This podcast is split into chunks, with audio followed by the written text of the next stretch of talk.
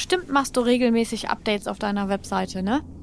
Aber kontrollierst du auch, ob dann noch alles funktioniert? Und damit meine ich nicht nur einfach die Bilder angucken und schauen, ob alles geladen ist, sondern ob zum Beispiel dein Kontaktformular noch funktioniert oder dein Cookie-Banner richtig funktioniert. Das ist ein Thema, Thema Testen. Und darum soll es heute in dieser Folge gehen. Und wenn dich interessiert, was du tun kannst, um grobe Schnitzer zu vermeiden, dann schnall dich an. Los geht's! Marketing. Marketing Boost. Der Content Marketing Podcast der Digitallotsen. Alles einsteigen. Marketing Boost. Ich habe den Strategietiger im Tag. Marketing Boost. Die Fahrkarten bitte. Mit Vollgas in deinen Online-Erfolg. Marketing Boost. Marketing Boost. Marketing Boost. Hi, ich bin Kim von den Digitallotsen und das ist der Marketingbus. Heute bin ich mal wieder nicht alleine unterwegs, sondern der liebe Roland kommt an Bord. Hi Roland. Hallo Kim, ich freue mich da zu sein. Sehr cool. Erzähl mal den Leuten hier, die dich noch nicht kennen, was du so machst. Ja, also mein Name ist Roland. Ich komme aus Duisburg, habe das Unternehmen Never Code Alone gegründet und setze mich hier für Softwarequalität und nachhaltige Arbeitsbedingungen von Programmierern ein und habe mich auf das Thema Testing von Websites spezialisiert. Das ist ein spannendes Thema, was echt gerne mal vergessen wird, ne? Ja, generell ist ja das Thema Qualität. Ne? Der Kunde will das nicht. Nachhaltigkeit, das sind natürlich Themen, die kennen wir aus allen anderen Lebensbereichen auch. Aber das ist jetzt auch nicht so, als würde man in der IT jetzt wirklich Wert darauf legen. Ja. Oder mehr Wert darauf legen. Aber sollte man, oder? Mir hat mal ein Entwickler bei einem Meetup gesagt, du solltest Tests darschreiben, wo der Kunde dir auf die Fresse haut. Und ich finde, das ist ein sehr passendes äh, Zitat. Ja. Denn es sind natürlich Dinge, die einen Kunden aufregen und immer wieder triggern. Und genau diese Dinge sollen ja nicht wiederkommen. Wie zum Beispiel, dass die Mehrwertsteuer in einem Land falsch berechnet wird das sind alles kleine Fehler im Bereich E-Commerce, wo man ehrlich sagen muss, das testet halt keiner. Ja, also in der Regel ist es so, Dinge werden produziert, Startseite geht, alles ist gut. Also Entwickler gucken da nicht drauf. Das kann man schon mal so sagen. Und das Marketing guckt da auch nicht drauf. Ich war mal bei einem Unternehmen, wo wir eine Landingpage für ein Browser-Game gemacht haben. Das war praktisch der Ursprung meiner Arbeit für automatisiertes Testing wurde eine Landingpage fertiggestellt, wo man sich mit dem Handy damals noch registrieren konnte. Und da wurde montags ein Affiliate-Tracking von 50.000 Euro draufgesetzt. Tatsächlich hatte aber weder Entwickler noch Marketing final kontrolliert, ob das überhaupt funktioniert. Oh mein Gott. Und was ist passiert?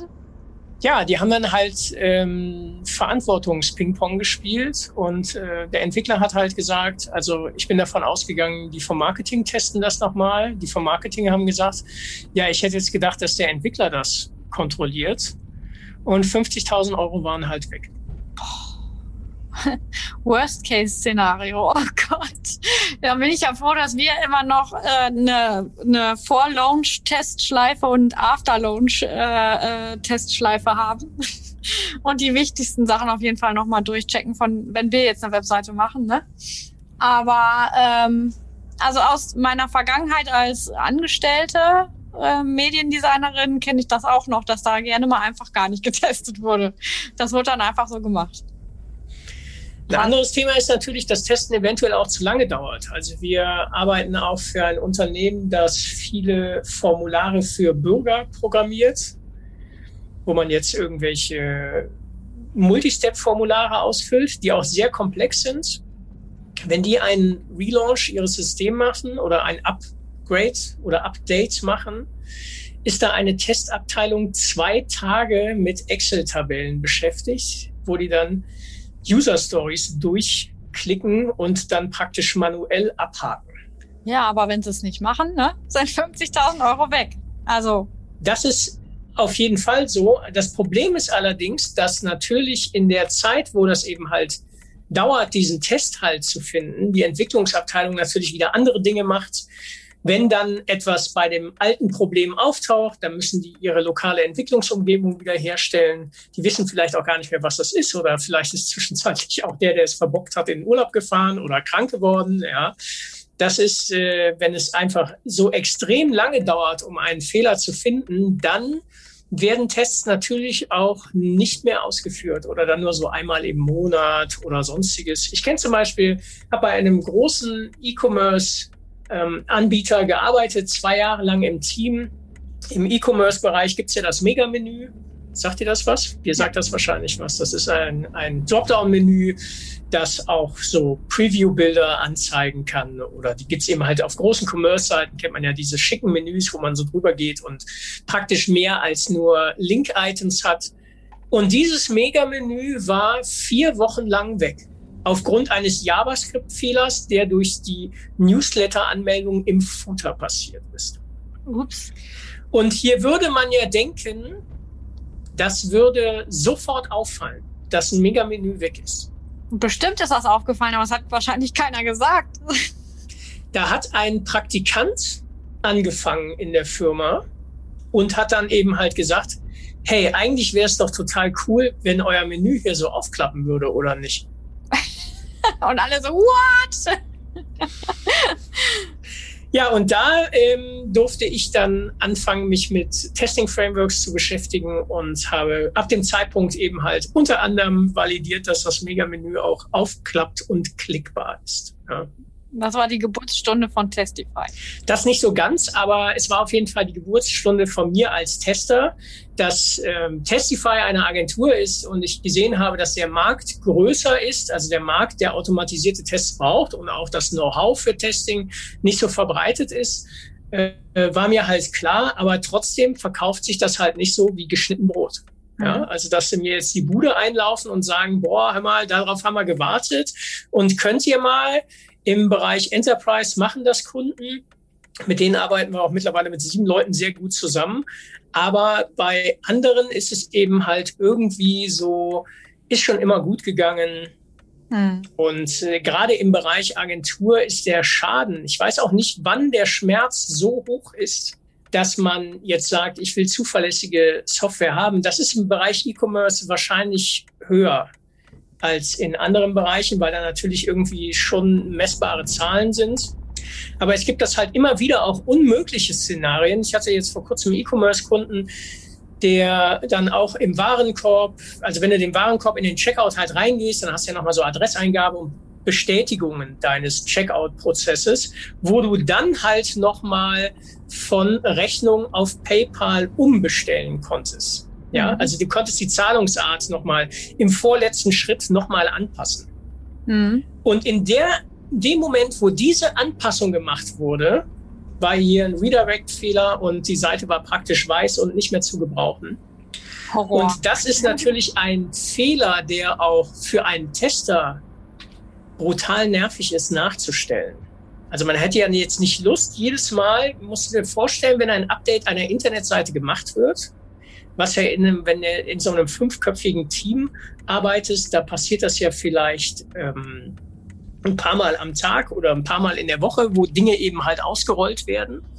Und dass dann eben halt jedes Mal solche komplexen Fehler nachgeguckt werden müssen, da werden die Leute natürlich auch wahnsinnig. Das sind ja auch immer noch Menschen und ähm, diese Testerarbeit, also die, die QA-Arbeit, die ist an für sich sehr dankbar, wenn sowas wie Testify vorab läuft, damit die halt wissen, dass die gröbsten Schnitzer halt schon mal raus sind. Mhm. Es gibt natürlich auch viele Kunden, die irgendwo sagen, ja, wir haben ja schon ein internes Testteam, wenn ihr das jetzt alles automatisiert, dann müssen wir die ja alle rausschmeißen. Ja, also das stimmt halt überhaupt nicht. Wir entlasten die halt an der richtigen Stelle und die freuen sich natürlich auch, wenn die mal wieder Sachen testen dürfen, wo die richtige neue Bugs finden mhm. und halt nicht irgendwie in irgendwelchen Szenarien rumstümpern müssen, die die halt seit zwei Jahren mitschleppen, weil sie sich einfach nicht darauf verlassen können, dass das funktioniert. Hm. Lustig finde ich ja auch, also auch auf kleineren Webseiten kann ja äh, das auch ganz gerne mal passieren. Ne? Ich hatte letztens auch so einen Fall, das war total banal, hat mit Sicherheit auch niemand getestet. Äh, da wollte ich mir Kleidung bestellen und ich war schon länger nicht mehr in dem Shop Also musste ich die neuen AGB bestätigen, doch das ging leider nicht. Ja. Der Akzeptieren-Button nicht klickbar war am Handy. Voll der Mega-Fail. Ich möchte nicht wissen, wie viele äh, Kunden da schon abgesprungen sind. Ich wollte denen noch schreiben, das mache ich auch heute noch, dass die sich nicht wundern. Ne, die wundern sich bestimmt, warum die Zahlen runtergehen und äh, dann liegt es an sowas. Wir hatten jemanden zum Thema Barrierefreiheit, also einen Blinden, der mit uns im Rahmen von einem Coder-Meetup die Webseite erfasst hat. Und dann habe ich ihn mal gebeten, auf Zalando zu gehen und einen roten Skaterschuh in den Warenkorb zu legen. Einfach um mal zu sehen. Und wir haben uns praktisch seine Bewegungen auf der Seite angeguckt, über Boxen gehört, was er da aus seiner Voice-Ausgabe bekommt und wie der eben halt über die Seite geht. Spektakulär, unglaublich, wie schnell er auch ähm, sich auf einer Seite bewegen kann. Es ist schon echt cool. Und er konnte dort keine Größe für den Schuh auswählen. Also die, dieses Thema war eben halt nicht barrierefrei. Hm. Und wir haben Zalando dann auch angeschrieben und gesagt, wie man diesen Fehler halt behebt, haben sich allerdings nicht gemeldet und den Fehler auch nachweislich ein Jahr lang nicht behoben. Ja. Aber ähm, es sind nicht nur die Bedienbarkeit von Internetseiten, das ist einfach eine Spezialdisziplin. Und ich glaube, es ist eben halt einfach dieses, ja, die von der Technik wissen schon, was sie tun. Es ist, ist so ein, ich will nicht sagen Götter in Weiß oder Götter mit der Tastatur, aber so von wegen, das funktioniert. Und das ist ja eine Standardgeschichte. Das ist ja, kann ja nicht so schwer sein, ein Formular. Da ist vielleicht der Glaube einfach äh, zu gut. Und ich kenne aber auch viele Entwicklungsabteilungen, wo intern eben halt gesagt wird, ja, das ist ein Fehler, aber solange der Kunde das nicht merkt. Ja, das kenne ich auch noch aus meiner Vergangenheit in den Agenturen. Da fallen dir dann Sachen auf und dann wird gesagt so, ja, aber der Kunde hat ja nichts gesagt. Von daher lassen wir das mal so und warten, bis er was sagt.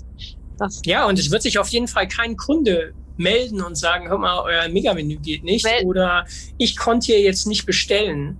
Es sei denn, ich habe eine gute Community, weil äh, ich muss sagen, so bei, wenn bei uns mal was schief läuft, kriege ich relativ schnell irgendwie von irgendeinem irgendwas gesagt. Ja, oder direkt so einen freundlichen Chatbot unten, ja, genau. Ne, wo man dann halt sagen kann, hier gefällt dir irgendwas nicht oder das ist auch eine Sache, die ist ja, also Feedback vom User ist, glaube ich, auch ein Thema, das sollte da hier im Marketingbus auf jeden Fall mal auch mal aufgreifen. Genau. Da der User wird, ähm, ich kann mich deutlich zu wenig über Internetseiten beschweren. Ja. Frage ist, ob man das möchte, ne? Kommt drauf an, wo. Ähm, Roland, hast du denn vielleicht so ein paar Tipps für die Zuhörer, wie die jetzt zum Beispiel grobe Schnitzer mal auf ihrer Webseite strategisch äh, getestet vermeiden können? Auf jeden Fall ist ein guter Indikator, ob eine Internetseite vernünftig funktioniert, wenn du auf einer Internetseite bist und einfach mal den Rechtsklick auf Chrome oder auch auf äh, Firefox machst. Da gibt es sowas wie Elemente untersuchen. Ich mache das jetzt mal eben hier auf einer Seite, damit ich das auch selber sehe und euch keinen Quatsch erzähle. Dann geht unten eine sogenannte Developer Bar auf. Und in dieser Developer Bar gibt es den Punkt Konsole. Und wenn ihr diese Konsole, den Tab angetippt habt, dann kann man hier einfach mal die Seite nochmal neu laden und gucken, ob da nichts Rotes drin ist. Wenn da was Rotes drin ist, und das sehe ich jetzt gerade, kommt auch auf spiegel.de tatsächlich vor, ja, die ich jetzt exemplarisch benutzt habe. Hier ist ein 404 auf einem PNG. Das ist jetzt nicht so tragisch, wenn ein kleines Icon nicht geladen wird. Aber trotz alledem ist es ein Identikator für die Qualität deiner Website.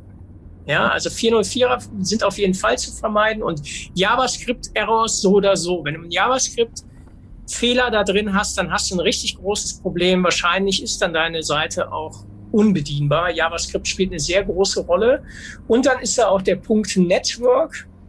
Wenn man hier nochmal einen Reload macht, dann sieht man hier auf jeden Fall auch mögliche 404er Fehler. Man sieht auch, wie lange Dinge dauern.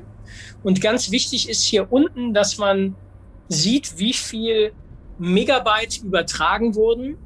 Ja, hier auf spiegel.de haben wir jetzt mal lockere 10 Megabyte. Das ist natürlich riesig für eine Internetseite. Also ich weiß auch, dass ich hier in Duisburg meine Internetseite hatte, die einfach ein ähm, blaues Hintergrundbild hatte.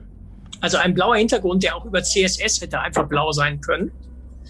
Und hier aber ein Bild, ein blaues Bild mit 5 MB Größe hochgeladen worden ist. Und das ist dem Kunden natürlich überhaupt nicht aufgefallen. Aber wenn man mal eben da drauf guckt und weiß eben halt, komm, über 2 MB sollte ich hier auf keinen Fall sein und auch eine sogenannte Rendering-Zeit, die da halt hinter ist, über fünf Sekunden liegt, dann muss man auch mal ernsthaft nachfragen, ob da nicht was dran gemacht werden kann. Mhm. Das heißt also, wir sollen mal die Developer Bar bemühen und da einfach mal nach Fehlern. Die ist standardisiert drin, da braucht man jetzt kein Google Lighthouse und es gibt ja zig Tools, mit denen Webseiten oder angeblich automatisierte Website-Audits durchgeführt werden können. Aber diese beiden Dinge, das sind einfach ähm, so Basisdinge, wie wenn irgendwie, also wenn mir, bei mir ein Patient Webseite reinkommt und auf dem Tisch landet, dann sind das die ersten zwei Werkzeuge, die ich auf jeden Fall so abfeuere. Und ähm, da merkt man eben halt dann schon, ob sich das auch die andere Seite mal angeguckt hat. Ja, also wenn man jetzt eine ganz neue Seite bekommt, die jetzt keine Funktion wie jetzt eine Spiegel.de Seite hat, ja, einfach eine normale Internetseite ist und die hier Fehler hat, Pfaff-Icon wird nicht gefunden, ist auch so ein Klassiker, der da immer mal wieder ähm, auftaucht dann äh, sieht man auf jeden Fall schon, ob die Agentur oder der Programmierer oder wer auch immer die Internetseite halt fertiggestellt hat, ob der da schon mal drauf geguckt hat. Hm. Spannend auf jeden Fall. Werde ich mal checken. ah, vor allen Dingen bei meiner Seite, die ich ja gebaut habe guck, da habe ich noch nicht, noch nicht, für mich habe ich da noch nicht reingeguckt. Der kleinste Blick hier ist auch, da ist auch direkt so ein Symbol für Tablet und Smartphone, wo man mal draufklicken kann. Also sich die eigene Seite über den Browser mal eben halt auf dem Handy anzuschauen. Das ist halt nur ein Klick. Mhm. Und einfach vielleicht auch einfach mal durchklicken, ne? Wirklich mal das ganze Menü eben Menüpunkt einfach mal durchgehen und gucken, ob die überhaupt funktionieren habe ich nämlich heute äh, bei Lego auf der Seite nämlich festgestellt, dass da eine, ein Menüpunkt nicht verlinkt ist. Das hatte ich jetzt gerade auch bei einem Kunden. Man muss sagen, wenn wir automatisierte Tests schreiben, das, was oberflächlich ist, kann man sagen halt, dass da kein Fehler gefunden wird. Aber sobald halt alle URLs von einer Kategorie mal durchgeklickt werden, also äh, Dinge, die sonst keiner tut, Mhm. Sobald halt Fleißarbeit ins Spiel kommt, da ist dann irgendwie auch Seite 18 von 20, die dann halt auch gerne mal einen 500er beinhaltet und äh, was natürlich ein katastrophaler Fehler ist.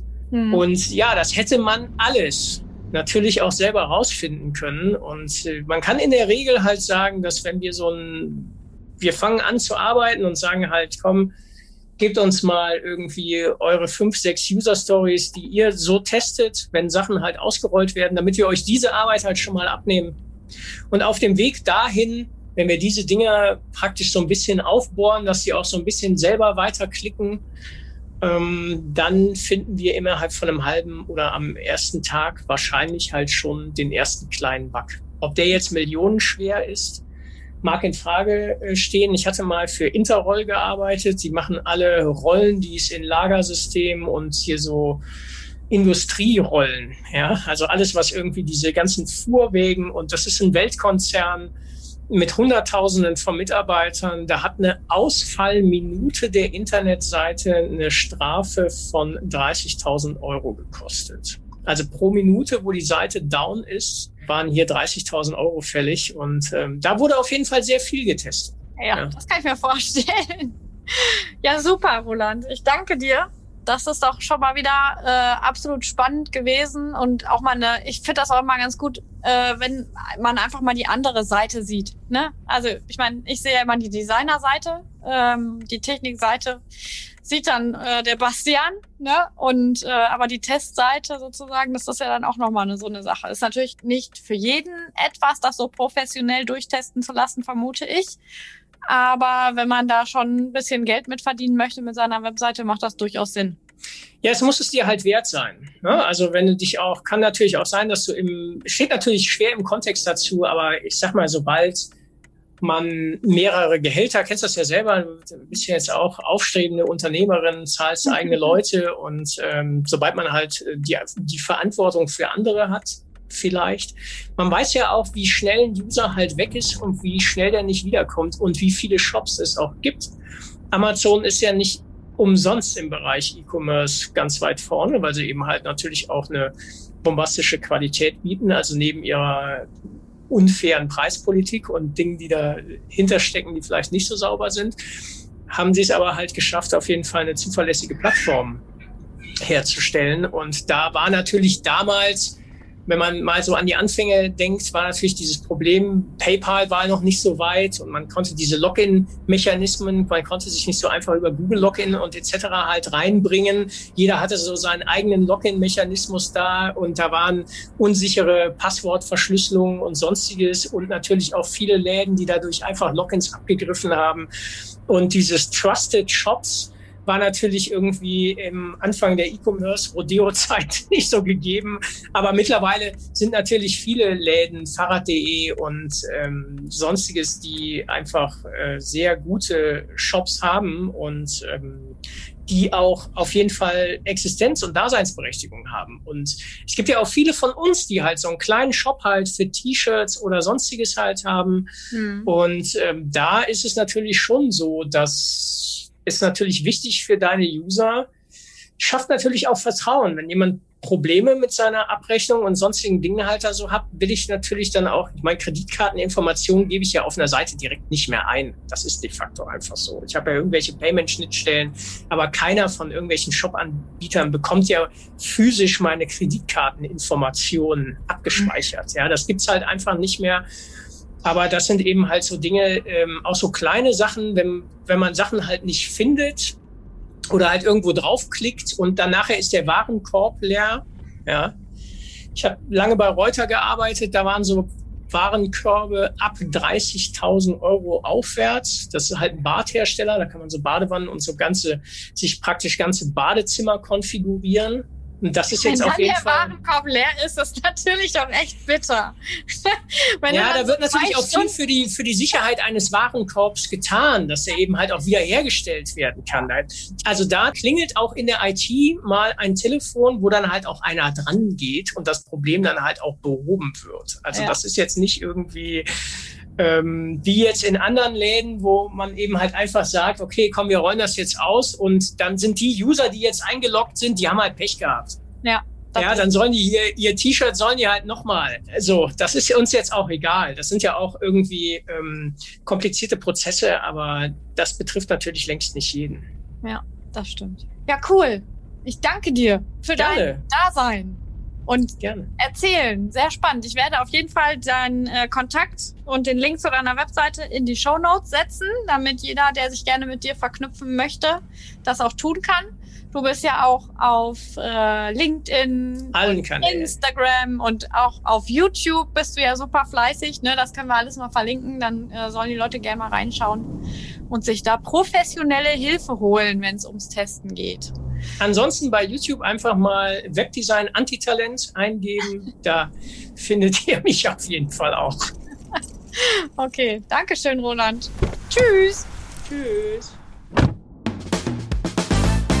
Mehr zum Marketingbus und den Digitallotsen findest du auf www.digitallotsen.ruhr. Alles einsteigen. Mit Vollgas in deinen Online-Erfolg. Marketing. Marketing Boss. Marketing Boss.